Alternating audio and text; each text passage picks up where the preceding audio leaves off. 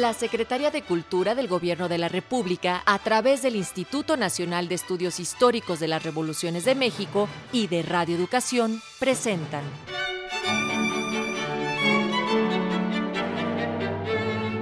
Los grandes discursos del Congreso Constituyente.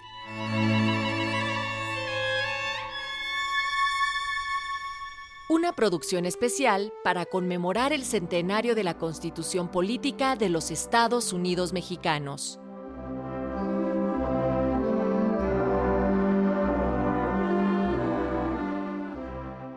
Iniciamos esta emisión respecto a la serie Los grandes discursos del Congreso Constituyente, un programa conmemorativo por los 100 años de la promulgación de la Constitución de los Estados Unidos Mexicanos Conmigo se encuentra el doctor Felipe Ávila Espinosa, enviado por el Instituto Nacional de los Estudios Históricos de las Revoluciones de México. Doctor, ¿cómo está? Muy bien, muchas gracias. Pues me da gusto saludarlo y tenerlo aquí para que nos ilustre. El tema de hoy de suyo es interesante. Son las reivindicaciones sociales y nacionales que se trataron de hacer específicamente sobre el artículo 27, que es uno de los artículos matrices de este órgano jurídico, la Constitución del 17, y el discurso que escucharemos fue pronunciado por el diputado constituyente Alberto Terrones Benítez. Doctor, ¿qué me platica acerca de todo esto? Continuando con esta presentación, que estamos haciendo de los grandes debates que se pronunciaron en el Congreso Constituyente que se celebró en la ciudad de Querétaro entre diciembre de 1916 y enero de 1917. Ahora nos toca comentar el discurso que se pronunció eh, en esta larga discusión que hubo acerca del artículo 27 constitucional. Como lo habíamos dicho en el programa pasado, el tema de la tierra era el principal tema que había causado la Revolución Mexicana. Miles de campesinos de todas las latitudes de la República, del norte, del centro, del sur, de la península de Yucatán, se sumaron a la revolución, al llamado de Madero para tomar las armas y derrocar al gobierno dictatorial de Porfirio Díaz, precisamente bajo la promesa de que la revolución les iba a regresar la tierra que les pertenecía, la tierra que les había sido arrebatada desde tiempos ancestrales por los conquistadores y colonizadores españoles, por las órdenes monásticas, por los encomenderos, después por los caciques, por los grandes poderes regionales que les fueron arrebatando las tierras que pertenecían a los pueblos originarios y que los privaron de la posibilidad de poder trabajar la tierra, de poder mantener a sus familias, de poder tener una vida digna. Como comentábamos en el programa pasado, el tema agrario había sido un tema fundamental en el movimiento de independencia que encabezaron Miguel Hidalgo primero y José María Morelos después, porque para muchos de los seguidores de Hidalgo y de Morelos, lo que los motivaba, además de ese sentimiento de comunidad y de solidaridad entre ellos mismos, era el poder eh, nuevamente tener la libertad para trabajar y no tener la opresión del sistema colonial encima de ellos. Lograda la independencia, en el siglo XIX el problema agrario también fue un problema fundamental que explica eh, buena parte de la historia política regional que ocurrió en México a lo largo de ese importante siglo. En el programa del Partido Liberal de los Magonistas de 1906 también se planteó con mucha fuerza, con mucha claridad, el tema agrario, también haciendo un reconocimiento de la justicia que asistía a los pueblos campesinos para reclamar la tierra que les pertenecía y que les había sido arrebatada de manera ilegal y fraudulenta. En el programa que enarboló eh, el líder de la revolución, Francisco I. Madero, en el Plan de San Luis, también en el artículo tercero, que fue el más importante quizá para buena parte de sus seguidores, el caudillo de la revolución inicial eh, también estableció con mucha fuerza, con mucha claridad, que los campesinos mexicanos tenían que recuperar las tierras de que habían sido eh, arrebatados de manera ilegal e injusta por parte de los hacendados y por parte del gobierno de la dictadura de Porfirio Díaz.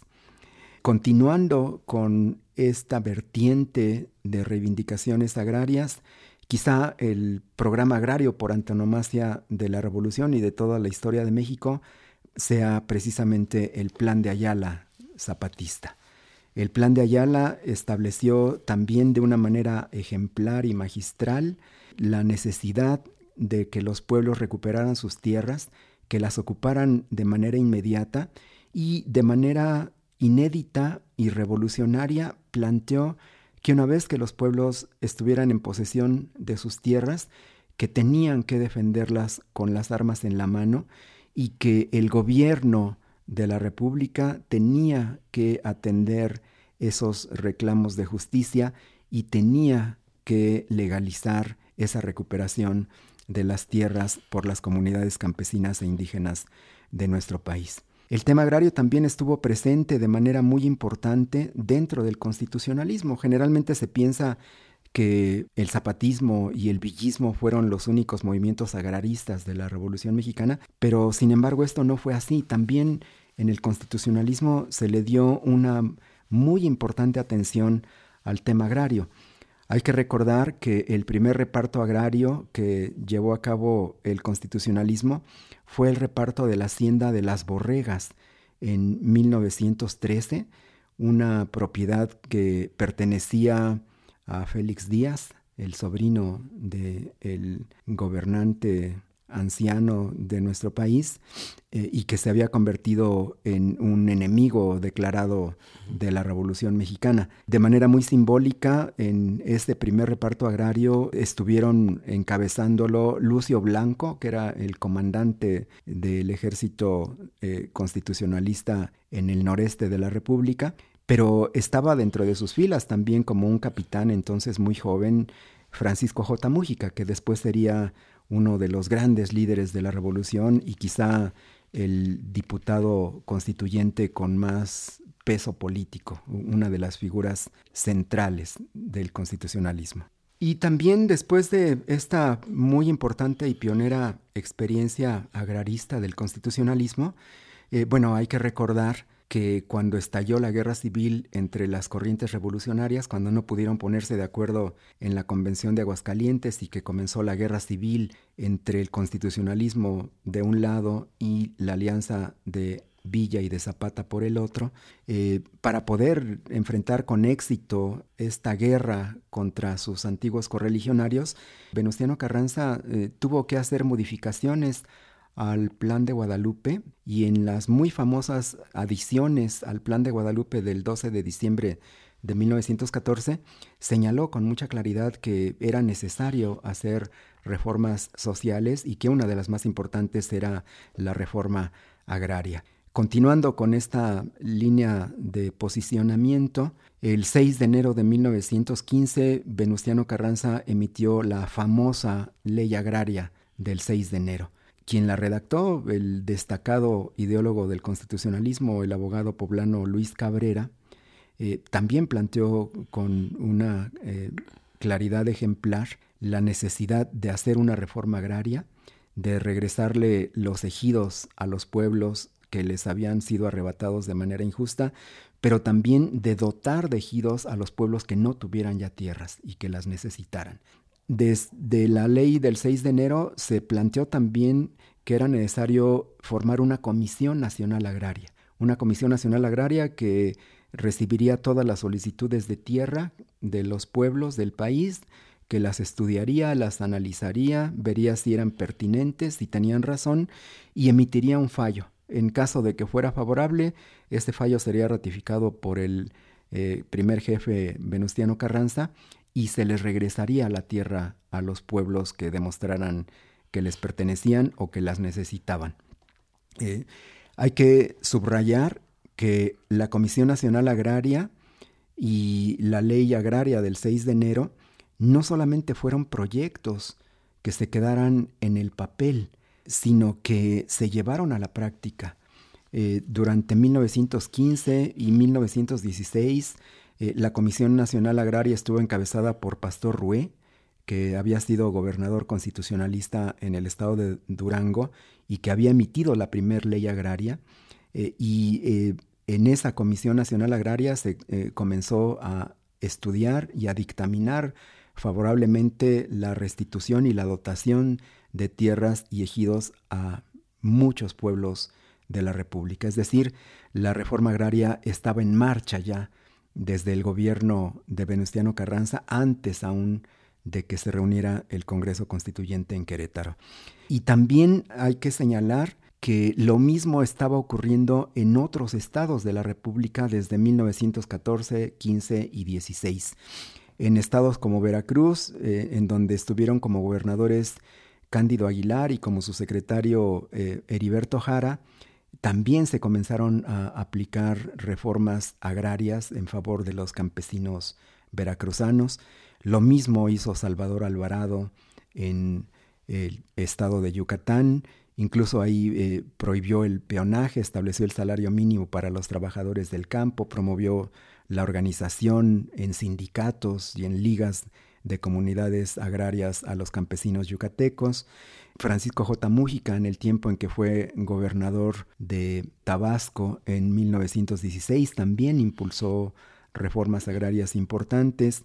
Pastor Ruel lo había hecho en Durango cuando gobernó ese estado. Eh, en otros eh, lugares de la República también los jefes constitucionalistas habían comenzado ya a aplicar eh, la reforma agraria.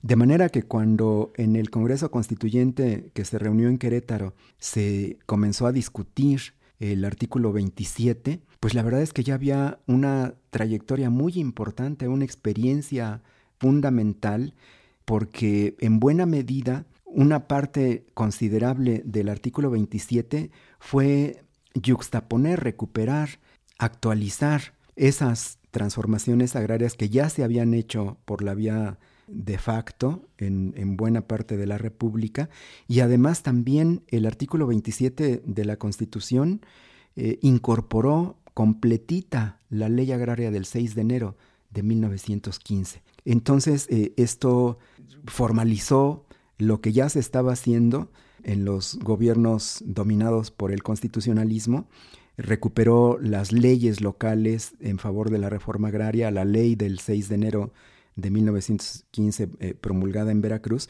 pero también hay que señalar que los constituyentes de Querétaro tuvieron la virtud de saber escuchar, saber comprender y saber incorporar demandas que no habían sido solo de ellos, sino también de sus enemigos, particularmente de los zapatistas y de los villistas. A pesar de que el villismo y el zapatismo habían sido derrotados y que no pudieron participar en el Congreso Constituyente porque explícitamente se les excluyó de poder formar parte de él, en la convocatoria explícitamente se señaló que no podían participar en las elecciones al Congreso Constituyente todos aquellos que se hubieran opuesto y combatido al constitucionalismo, y eso incluía tanto a porfiristas como a huertistas, como a felicistas, pero también incluía a villistas y a zapatistas. Entonces no estuvieron presentes en el Congreso Constituyente, pero los diputados constituyentes tuvieron la capacidad de incorporar demandas de quienes habían sido sus adversarios.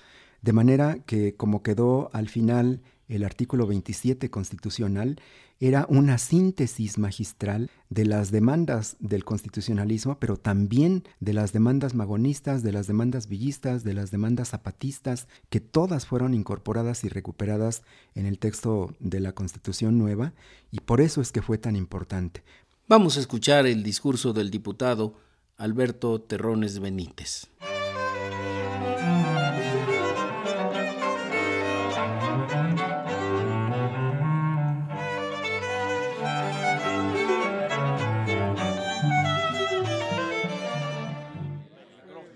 Señores diputados, me voy a referir únicamente a la intervención que se da a los agentes diplomáticos en la renuncia que los extranjeros tengan que hacer cuando adquieran bienes raíces en nuestro país.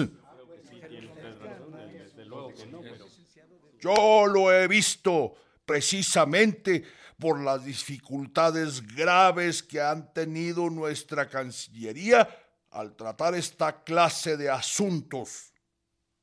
Desde un principio, yo tuve oportunidad personalmente, encontrándome en la Secretaría de Relaciones, en el Departamento de Asuntos Internacionales, de cerciorarme de toda esa clase de dificultades que los representantes diplomáticos de aquella época oponían a nuestras autoridades con respecto a sus nacionales.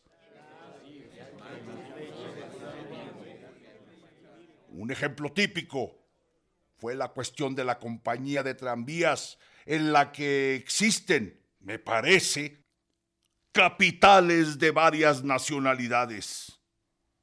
Era el hecho que los encargados de negocios de Inglaterra, España, Alemania y Bélgica hicieron enérgicas manifestaciones ante nuestra Cancillería por causa de la intervención de que había sido objeto la impresa por el constitucionalismo. La cuestión se estudió a fondo y encontramos que una de las cláusulas que tenía el contrato de la compañía decía que renunciaba a toda clase de derechos de nacionalidad. Y sin embargo, se vio a cuántas complicaciones dio lugar y hasta hubo un incidente grave que dio lugar a la expulsión del señor ministro de Bélgica en aquella época. En vista de esto, señores diputados, conviene que os fijéis mucho sobre esas palabras que añadió la comisión. Ya habéis visto por la palabra del señor Mújica, digno representante de esa comisión, que realmente no existe en ellos convencimiento, sino que por sugestión de varios abogados la habían presentado. Existe además esta poderosa razón.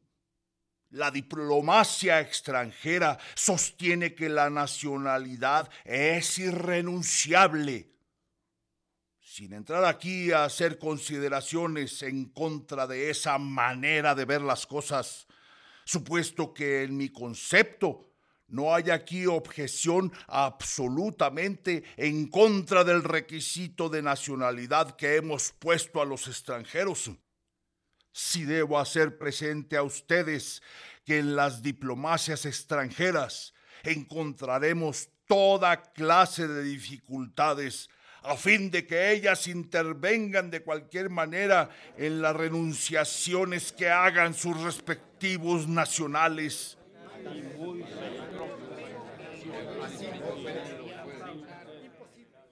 ¿Cómo vamos a exigir, por ejemplo, que el ministro de Inglaterra o el de Estados Unidos vaya a sancionar la renuncia que ante ellos pongan sus respectivos nacionales. Si la opinión de la diplomacia extranjera es que ningún extranjero puede renunciar a sus derechos de una manera parcial,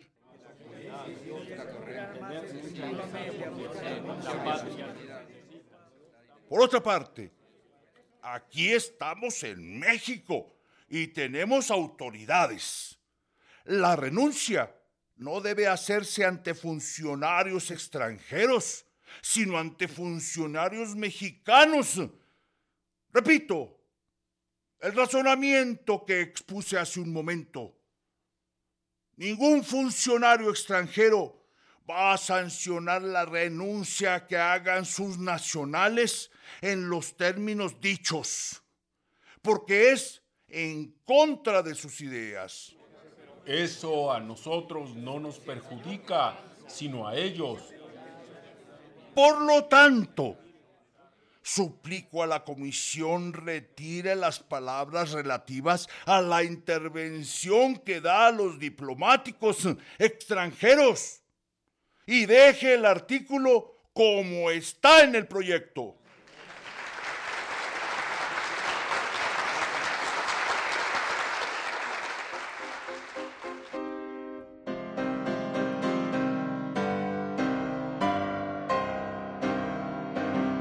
Pues ahí tienen ustedes un discurso muy breve el que pronunciara el diputado constituyente Alberto Terrones Benítez.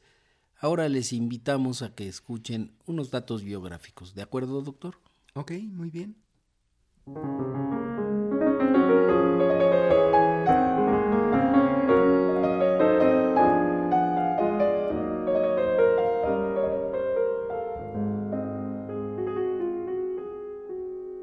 Licenciado Alberto Terrones Benítez.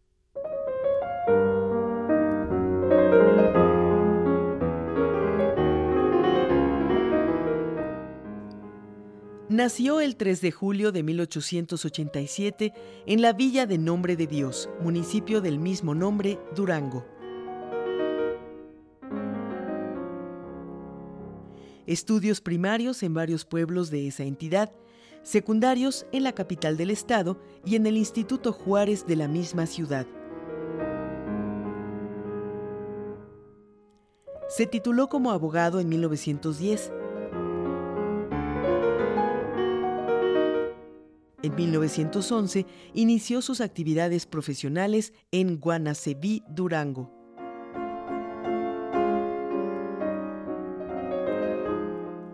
Posteriormente, obtuvo la credencial de perito minero. En 1914 colaboró con la Secretaría de Relaciones Exteriores. Diputado al Congreso Constituyente de Querétaro 1916-1917 por el sexto Distrito Electoral de Durango. organizador y dirigente del Sindicato de Campesinos Agraristas de aquel estado 1918-1930.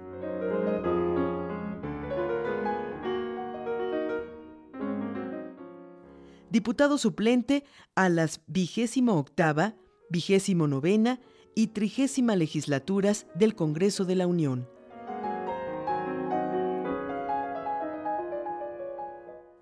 En 1924-1926, senador de la República. Gobernador de Durango, 1929-1931. Abogado consultor del Departamento Agrario, 1934-1935. Asesor en las convenciones de pequeños mineros, representante del gobierno del estado de Durango ante el gobierno federal 1946 a 1952. Senador de la República en el sexenio 1952-1958.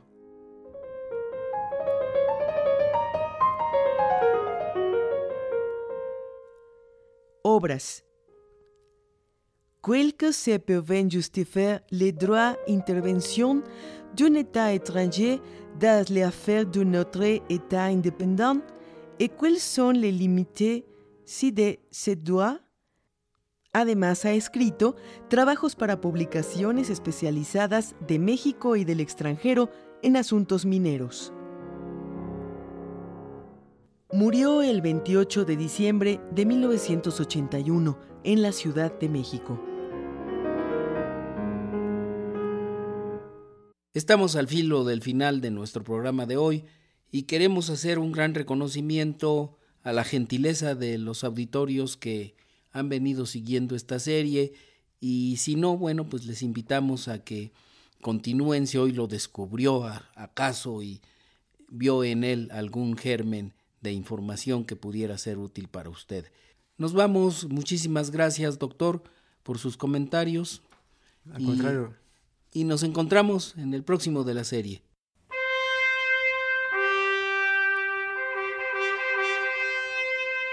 La Secretaría de Cultura del Gobierno de la República, a través del Instituto Nacional de Estudios Históricos de las Revoluciones de México y de Radio Educación, presentaron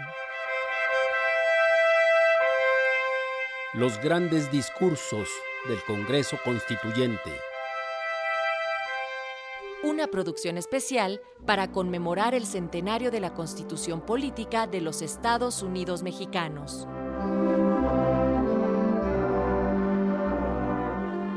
Esta emisión contó con los comentarios del doctor Felipe Ávila Espinosa, controles técnicos Antonio Fernández. La lectura del texto estuvo a cargo de Alfredo Pineda, haciendo sus prácticas profesionales Evelyn Ibáñez. Coordinación con el INERM, Heriberto Acuña.